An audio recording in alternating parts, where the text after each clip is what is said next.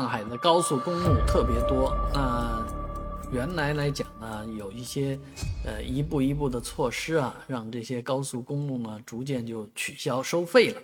啊，你比方说中国最早的这个高速公路沪宜高速啊，也是经历了几十年的这个收费啊啊，终于这个免费，免费之后一路坦途，我们也经常走嘉闵加沪宜的这样的一条道路。走得很远，就到嘉定很多地方去玩觉得挺舒畅的。而最近呢，又有新的消息传出来，申嘉湖高速 S 三二啊，在闵行，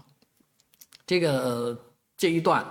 有望在明年的四月底啊，达到它的收费的这个最高年限，呃，也就是二十年。啊，如果不出什么。别的岔子啊什么的，应该有望明年五月份这条高速这一段就是免费的了，那真是很令人高兴啊！其实申嘉湖我第一次啊感受就是过黄浦江那个明浦大桥啊，它那个上层是收费的，下层是免费的啊，我才知道哦，原来过江有收费模式和这个免费模式，但是将来啊，应该说不是将来了，就明年了。明年就能够两层都实现免费模式，这对于来往浦江两岸的人来讲，都是一件非常棒的事情。当然，很多人也期待着上海全境的高速公路能不能早日的实现免费通行呢？